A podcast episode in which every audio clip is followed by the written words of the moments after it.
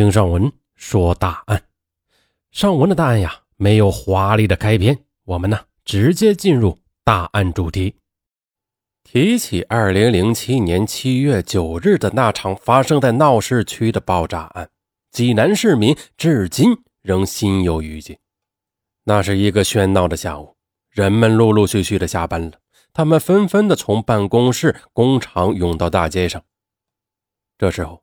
一辆挂着公安内部牌照的蓝色思域汽车穿梭在车流中，女驾驶员刚拿驾照不久，她驾驶着汽车慢慢的向前行驶，丝毫的没有觉察到即将到来的危险。她的车后一直尾随着一辆车，里边的乘客时刻监视着她的一举一动。十七时三十四分。当思域车行驶到济南建设中路时，突然间，思域车不小心和一辆捷达的士刮擦，让所有人意想不到的事情发生了。就在两辆车相碰的那一刹那，一声激烈的爆炸，振聋发聩，巨大的气浪将女驾驶员撕的是粉身碎骨，上半身被抛出几十米开外。方圆数十米的范围内，全部都是血水和碎石。只见爆炸引起的熊熊大火将两车包围，幸亏的士司机机灵，他在身受重伤的情况下挣扎着逃出了死亡陷阱。眼前的这一切吓得周围的市民目瞪口呆，他们都以为发生了恐怖袭击，纷纷的逃散。而此时呢？在后边跟踪车上的那个监视女驾驶员的男子，看到眼前的惨状后，悄悄地离开了。消防车、警车、救护车呼啸着一路赶来。很快的，两辆车的大火被扑灭，但都烧得只剩下乌黑的外壳了。现场惨不忍睹。因为案情重大，警方开展了缜密的侦查。根据现场留下的炸药痕迹和爆炸的威力，警方最终确认这是一起有预谋、有目的的高科技刑事案件。鉴于案情重大呀，作案手段又极其的残忍，当天公安部接到济南警方的汇报后，立即成立专案组，赶赴济南展开全面的侦破工作。案件发生后的紧张气氛和公安部门对案件的定性，给原本惨烈的爆炸蒙上了恐怖的色彩。济南被称为全国治安最好的城市之一，山东是中国的经济大省。难道是有人故意要制造惊天的效果，还是发生了恐怖袭击呢？各种言论不胫而走，特别是在互联网上。各种版本是层出不穷，一时之间市民都惶恐不安。为了平息事态，公安部成立了专案组，日以继夜地展开了调查。很快，受害女驾驶员的身份得到确认，她是济南市国土资源局的女干部刘海平，刚满三十一岁。但是，一个普通的公务员，他怎么能开着公安内部牌照的私家车呢？专案组顺着这个疑点往下摸去，秘密调查刘海平的私人关系和公安牌照的来历。很快，济南市公安局治安支队三大队副大队长陈志进入了专案组的视线。根据调查，刘海平的公安牌照就是陈志弄的，而且呀，陈志毕业于警官学校，是公共安全专家，他懂得使用遥控爆炸常识。专案组立即将陈志拘留。在铁的事实和证据面前，七月十一日晚，几次三番否认作案的他终于低头了。对遥控高科技炸弹致刘海平于死地的犯罪行为是供认不讳。然而呢，他供认出雇佣他的幕后凶手，让所有的人都大吃一惊。因为他就是济南政坛官位显赫的副省级高官，济南市人大常委主任、党组书记段义和。七月十三日，公安部专案组在掌握大量证据的前提下，将段义和带到北京突审。段义和交代了自己的罪行，案件终于告破，济南又恢复了往日的宁静。可是，在人们长舒一口气的同时，也疑惑重重。官居显位的段义和已经六十一岁了。在人生的黄昏，为什么还要制造一起惊天动地的汽车爆炸案呢？这一切就要从他和刘海平的孽缘说起了。段义和，一九四六年一月出生在山东齐河县。一九七零年八月，他从山西交通科技大学无线电系自动控制专业毕业后，被分配到天津七六四厂工作。后来又被调回山东工作。段义和的身材魁梧，干事呢也是雷厉风行，而且他在无线电自动控制方面造诣很深，因此他很快的就赢得了上级的青睐。在被提拔为山东省委组织部知识分子工作处处长后，从此在政坛是平步青云。一九九三年。段义和被任命为山东省电子工业局党委书记、副局长。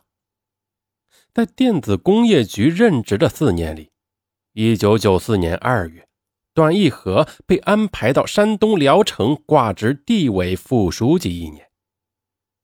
段义和的仕途可以用一帆风顺来概括，从副处晋升到副省级，他用了十七年时间。在段义和的家乡山东省齐河县呢，他的威望很高的。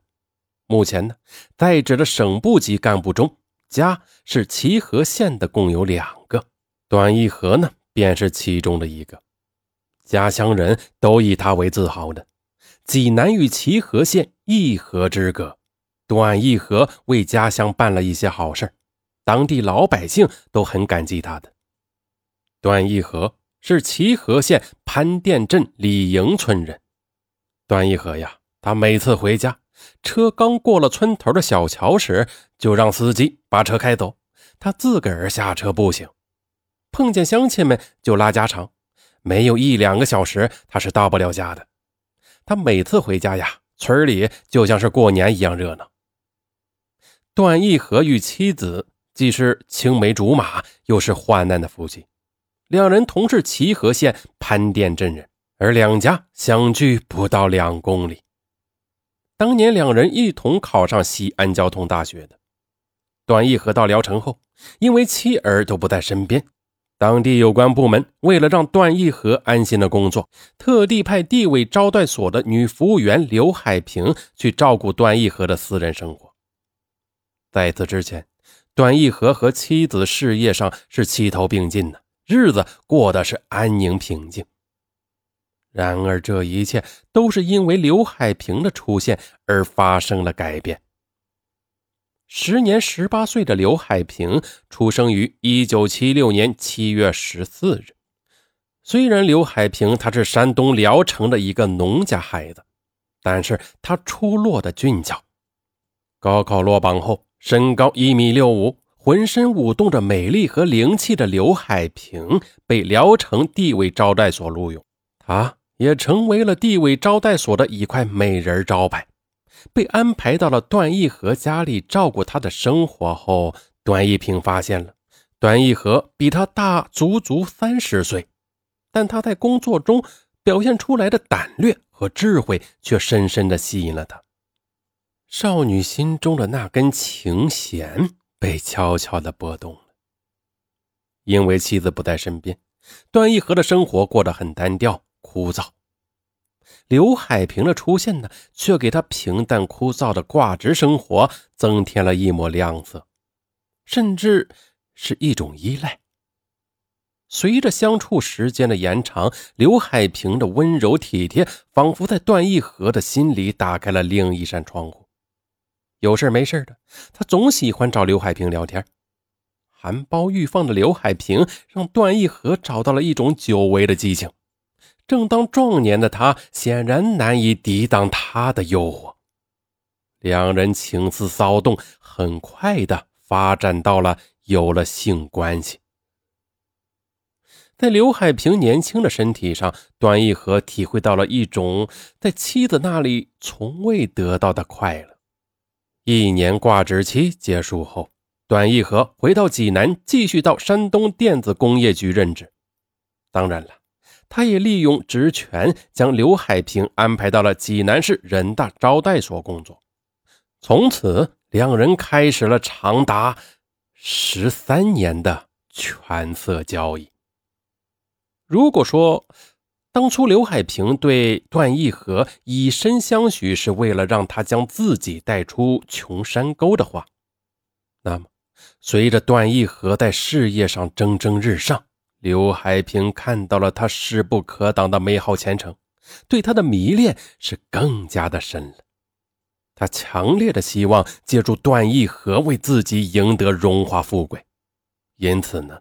他步步为营，开始了逼宫行动。私下里，段义和他曾对刘海平说过，妻子常年多病，夫妻之间的义务早就是形同虚设了。刘海平他就利用年轻的身体，将段义和的整个身心都拉到了自己身边。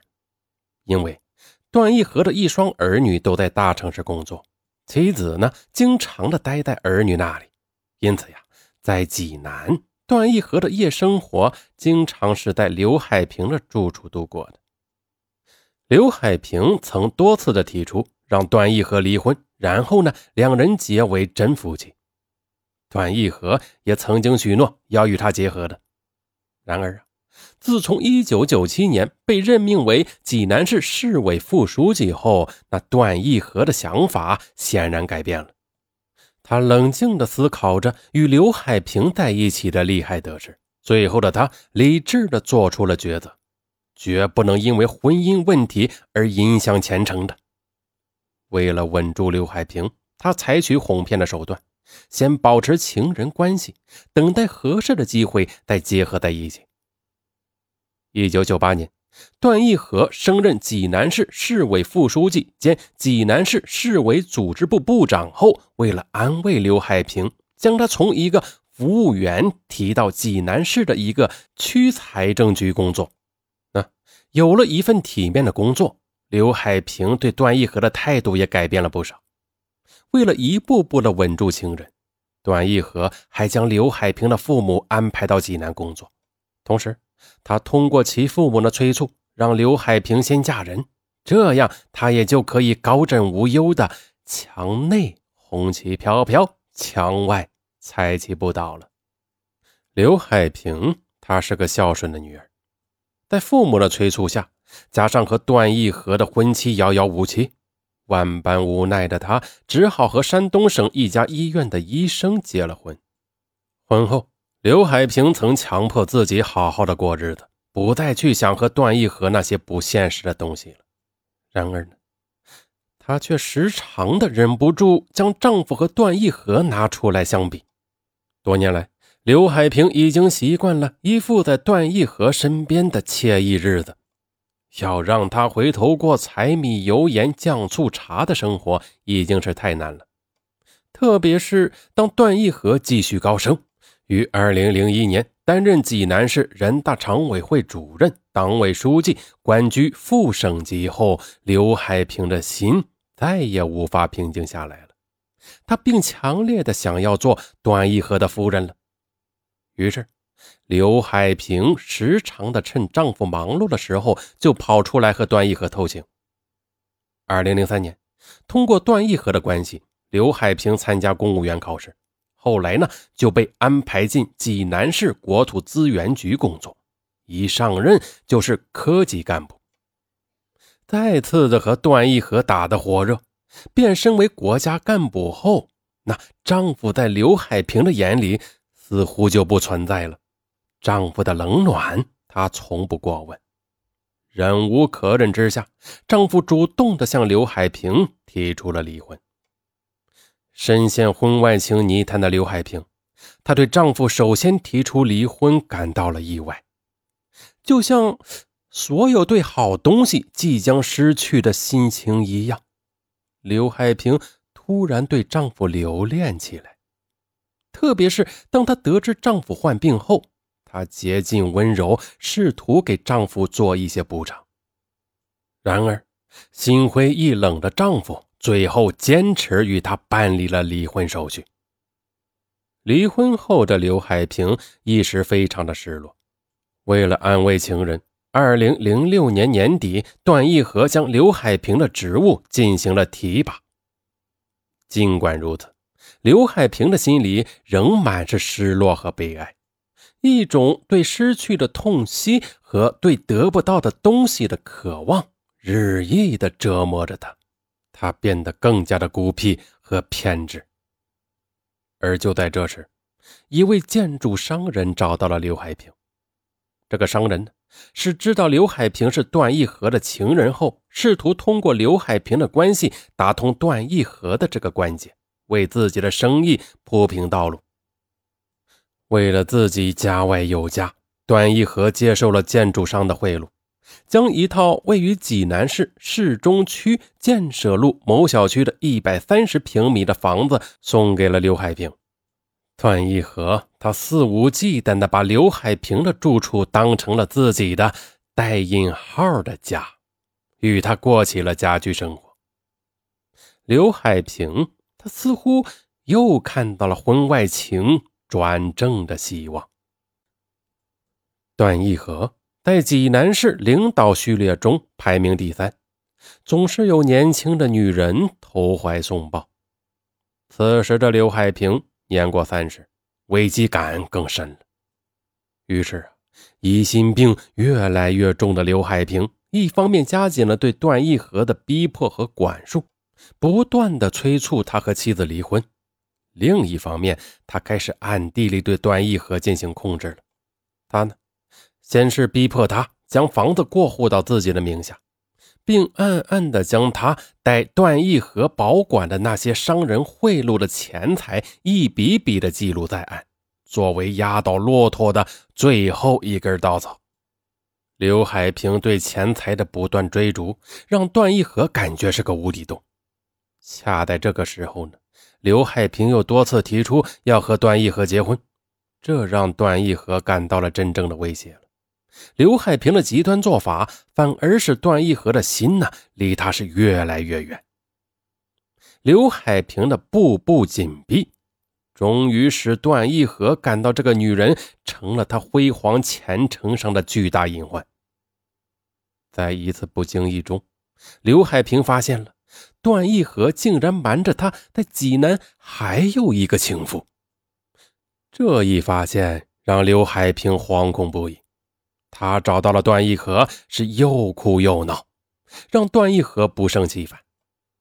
最后，段义和提出了分手，并给他五十万的补偿，了结了这段情缘。没想到啊，刘海平根本没把这个数字放在眼里，他一口价报出要一百万元，否则免谈。就在段义和为一百万发愁的时候，刘海平他频频的向段义和施压。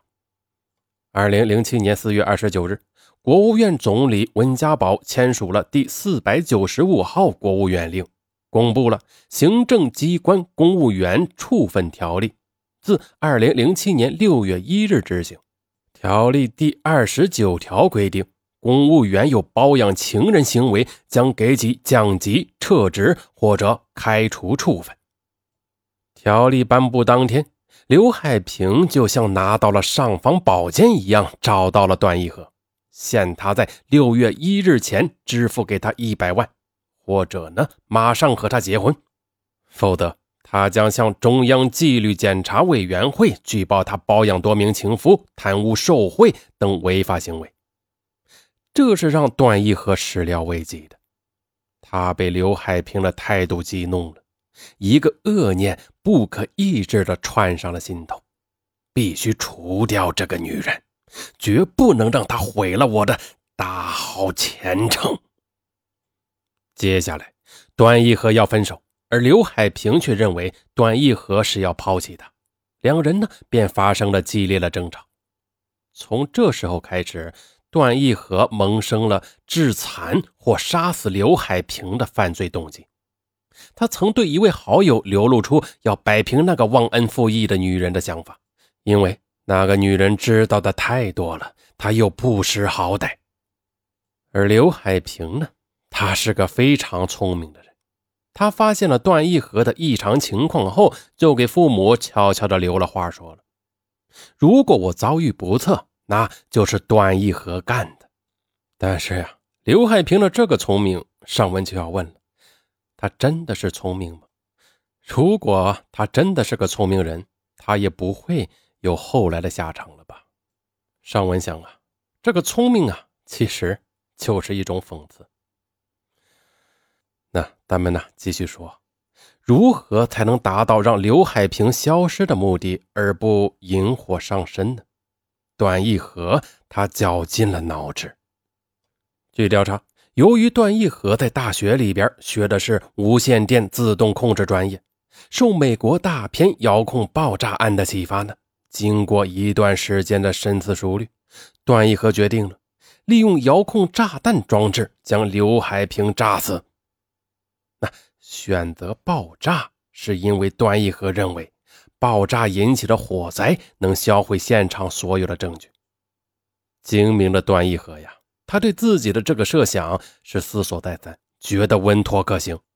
可是，怎么样才能将炸弹安在刘海平的身边而不被人察觉呢？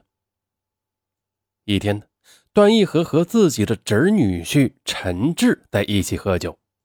陈志呢，从警官学校毕业后，经段义和一手提拔，当上了济南市公安局治安支队三大队副大队长。他被人们称为公共安全专家，对爆破炸弹很有研究。酒至酣处，段义和便将自己的烦心事如实相告了。段义和在家里排行老三，陈志是他大哥的女婿。陈志能进公安机关并得到提升，全仗三叔帮忙。而现在三叔有难，陈志自然一口答应下来。于是，陈志他问段义和。哎三叔啊，那个刘海平他有私家车没有？济南的夏天热，经常有汽车，嗯，经受不了高温自燃的。如果他会开车的话，那我就可以遥控炸弹引爆他的油箱，造成汽车自燃爆炸的假象。嘿，那这样就可以神不知鬼不觉的将他给送走了。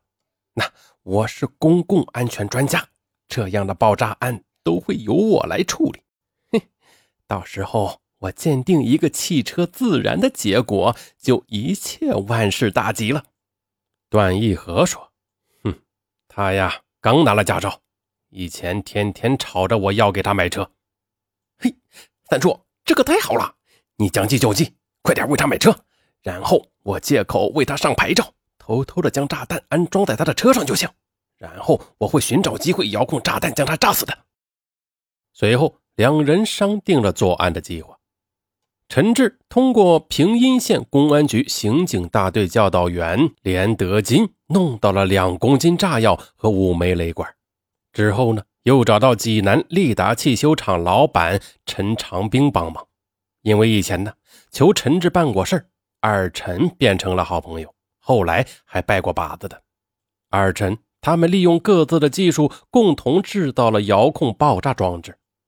为了确保万无一失，陈志几次到郊外实验，主要是检查遥控炸弹的爆炸效果。为了稳住刘海平，不让其先发制人，段义和向刘海平示弱了。他表示自己已经后悔了，正在和妻子办理离婚手续，准备和他结婚。段义和为了证明自己的诚意。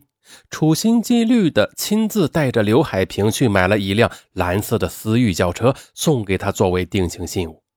然后呢，再让陈志帮他弄到了一个公安内部的牌照，避免他今后交更多的杂税。刘海平兴奋不已地看着段义和办好的这一切，还以为他终于回心转意了，要给自己一个真正的名分了。对段义和表现出来的诚意，他放松了警惕，而段义和和陈志却加快了杀害他的步骤。在准备好万无一失的遥控爆炸装置后，一天的陈志给刘海平打电话，说他的车是公安内部牌照，要将他的车拿到公安局去审查，办理相关的行车手续。刘海平他丝毫没有怀疑，让他过来拿了车。陈志自然是借此机会将爆炸装置安放在了刘海平的汽车油箱里，一切准备就绪。炎热的夏天已经将济南变成了一个大火炉。看到市区温度高达三十八度，有车辆自燃的报道后，陈志决定动手了。他经常的跟踪在刘海平车后，寻找时机下手。二零零七年七月九日下午，陈志悄悄地乘车尾随着开着蓝色思域轿车的刘海平下班回家。就在路经建设中路招商银行附近时，刘海平的汽车突然和一辆的士发生了刮擦。这正是一个制造两车刮擦、引发油箱自燃爆炸的绝佳时机。陈志。悄无声息地按动了手中的遥控装置。十七时三十四分，刘海平的汽车发生了震耳欲聋的爆炸。然而，让陈志万万没想到的是，他当初只是想让微量炸药引爆汽车油箱，造成汽车油箱自燃的假象的。可谁知呢？他安放的炸药过量了。而且由于思域轿车油箱的密封性很好，这就使得油箱犹如一个巨型的炸弹，将刘海平以及私家车炸的是支离破碎，大大的超出了陈志的预期。在这起爆炸案中，与刘海平的车有过刮擦的的士司机只受了烧伤，头发烧没了，被送往医院后便脱离了生命危险。因为刘海平的汽车爆炸呀，是从他的座位底下起爆的，因此将他炸的是四分五裂。而的士车呢是捷达车，钢板比较厚，因此炸弹的冲击力并没有夺去的士司机的性命。闹市里竟然发生如此惊天动地的爆炸案，案件立即引起了中央有关领导的高度重视。有关领导指示要限期破案。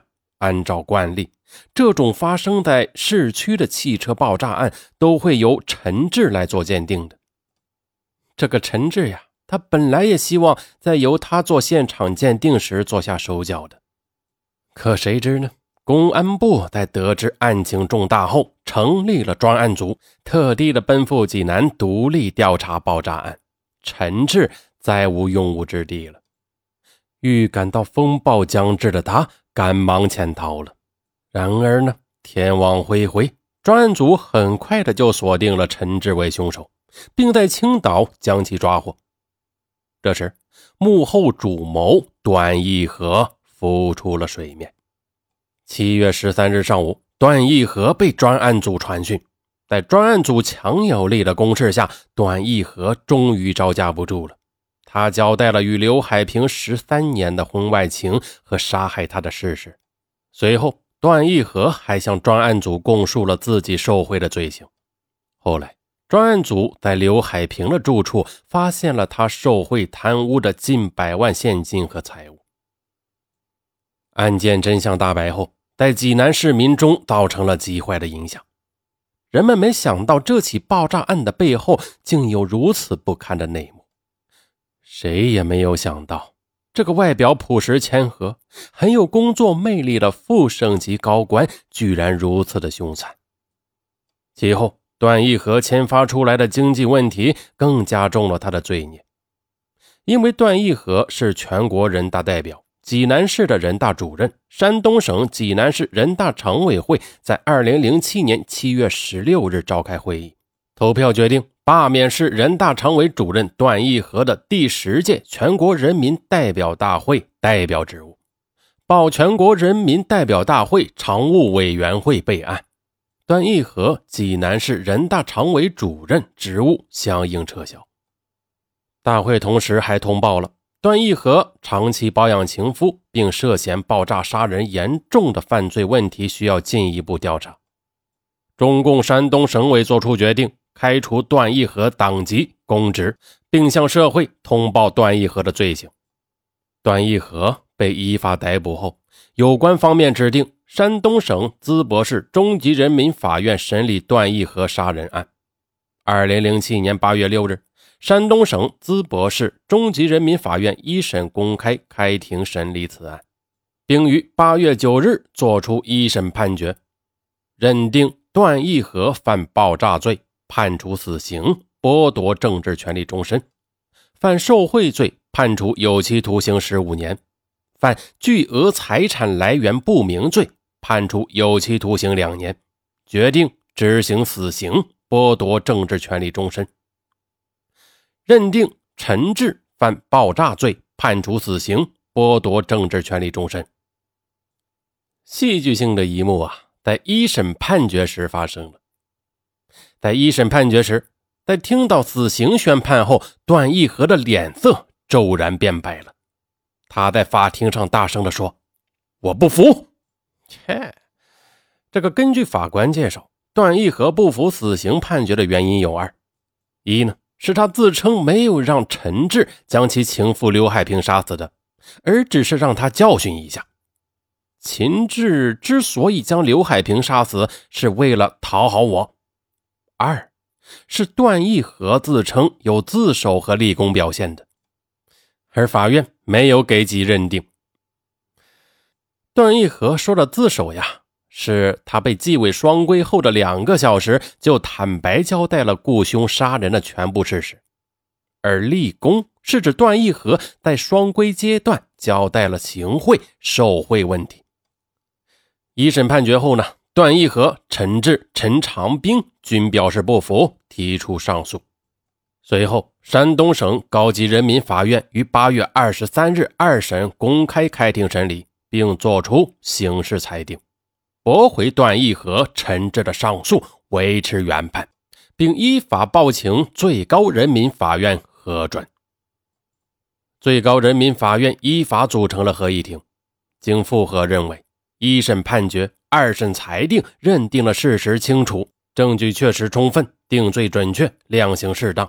遂依法核准山东省高级人民法院维持一审以爆炸罪判处段义和死刑，剥夺政治权利终身；以受贿罪判处有期徒刑十五年；以巨额财产来源不明罪判处有期徒刑两年，决定执行死刑，剥夺政治权利终身；以爆炸罪判处陈志死刑，剥夺政治权利终身的刑事裁定。二零零七年九月五日。经最高人民法院核准，济南爆炸案主犯段义和、陈志在山东济南被执行死刑。触目惊心呐！济南爆炸案暴露出的高官情妇问题。段义和他收入有限的，但是却能常年的包养情夫，并且为情夫谋取私利。那段义和为刘海平买房买车，他的钱。又是从哪里来的呢？很简单了，有人送啊。例如那个当了多年乡镇党委书记的李平，他十分的想进步，他就多次找到老段沟通。每次沟通不是现金就是购物卡，或者呢是轿车。送了大约七十万元后，李平便顺利的由济南市姚家镇党委书记晋升为济南市历下区区委副书记。这个钱呢？是送出去了吗？不过这还得捞回来吗？不是，这就是买官卖官的一般规律了。二零零六年，这位历下区区委副书记因为受贿、巨额财产来源不明罪，被法院判处有期徒刑十六年。生活作风啊，不是小节。那段义和把权力当成了谋取私利和私欲的工具。并把这种权利看得高于一切，他侥幸地认为自己可以凌驾于法律之上的，但是却最终酿成了这一起恶劣的案件。领导干部生活作风问题啊，绝对不是个人问题，它会导致干部违法乱纪，影响党的形象。那生活作风腐化呢，必然导致贪污受贿等职务犯罪的。从犯罪到判死刑，段义和一个月做完全程。该案的处理速度开创了中国司法史的先河。自2007年7月9日下午爆炸案发生至8月9日一审宣判，历时一个月。其中，警方刑事侦查总计十一天，检方审查起诉五天。法院从接到起诉立案到开庭审理至作出一审宣判十五天，段义和终于消失在人们的视线之外了。看看他生前潇洒的领导照片，看看他每一篇掷地有声、正义言辞的讲稿，看看他曾经在电视上正义凛然的镜头，真让人感叹造化弄人。我想。他做梦都不会想到会以这样的结局离开这个世界吧？他或许会想啊，如果不是走当官的这条路，那现在的他可能正在山东齐河县的一个村庄里边悠闲的活着吧，抱抱孙子，到田里去除除草。可是，如果不是走当官的这条路，当年怎么会有一个十八岁的漂亮姑娘投入到四十八岁的半大老头子的怀里呢？哼！可是啊，正是这么一个招待所的服务员，最终把她送上了断头台。